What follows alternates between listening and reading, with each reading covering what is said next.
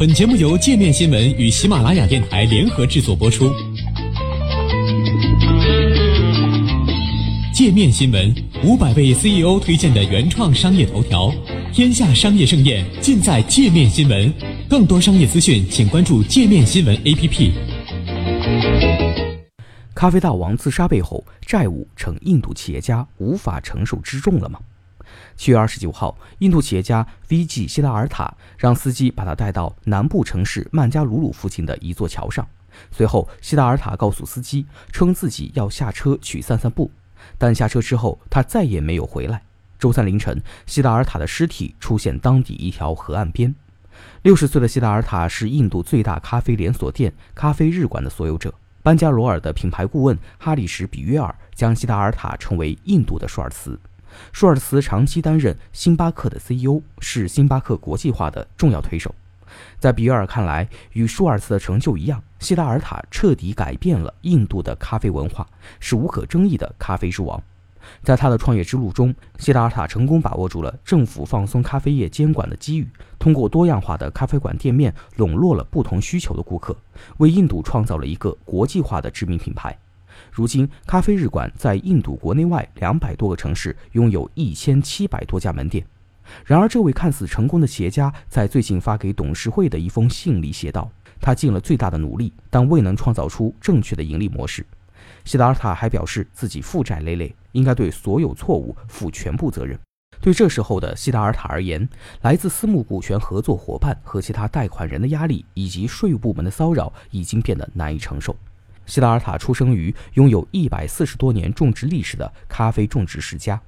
但他一开始并未涉及家族业务，而是进入投资银行业，之后又投身股市。二十世纪九十年代初，印度解除了对咖啡贸易的限制，嗅到商机的希达尔塔开始涉足咖啡豆生意，他的公司迅速成为印度最大的咖啡出口商之一。受西方咖啡文化的启发，希达尔塔萌生了在印度开咖啡馆的想法。起初，旁人并不看好他在以茶为主流的印度卖咖啡，但希达尔塔并没有放弃。1996年，他在班加罗尔的一个高档地段开设了第一家咖啡日馆，口号是一杯咖啡的时间可以发生很多。这家咖啡馆很快受到年轻人的欢迎，积累了口碑之后，希达尔塔开始进行差异化营销，通过不同的店面布置来满足各类客户群体的需求。在部分面向高端群体的咖啡日馆中，顾客可以吃到更多样化的美食，还能享受当时很少见的免费 WiFi。有说法称，在印度，咖啡日馆是空调文明的象征。但面对星巴克等国际咖啡连锁店的竞争，咖啡日馆的扩张开始放缓。为了筹集更多资金，咖啡日馆于2015年在印度上市，但股价在上市当天便下跌百分之十八。债务不断上升的问题进一步降低了该公司的市值。今年早些时候。希达尔塔以超过四点五亿美元的价格出售了他在印度 IT 公司 Mindtree 百分之二十点四一的股份。还有报道称，希达尔塔正在与可口可乐公司谈判，希望出售他在咖啡日馆的部分股权来减少债务。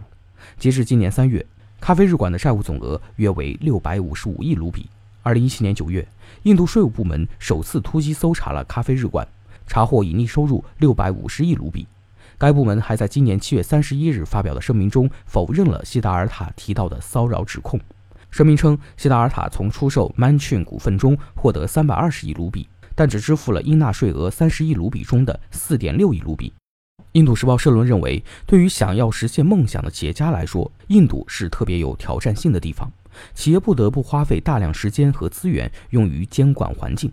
除非这种情况发生改变，否则实现五万亿美元经济体的目标仍有很长的路要走。上个月，莫迪政府提出了在五年内将该国打造成为五万亿美元的经济体。印度时报的文章还提到，二零一七至二零一八年度，印度七点七七万亿卢比的税收陷入法律纠纷，这个规模相当于全年实际税收的百分之四十一。也有网友认为，希达尔塔结束了自己的生命固然令人难过，但指责政府的税收制度也是不负责任的。有网友指出，应该对希达尔塔公司的财务状况进行检查，查清他为何会少交税款。还有网友认为，希达尔塔在业务增长方面做得很好，但他应该将增长水平控制在一定范围内。彭博社文章指出，印度一些农民会因为农作物价格暴跌后资金周转不开而自杀。而希达尔塔的命运表明，这一问题不仅影响到底层的劳动者，还延伸到社会精英层面。正如希达尔塔信中多次提到贷款者施压那样，印度商界领袖背负着国家经济现金紧缩和增长放缓与日俱增的压力。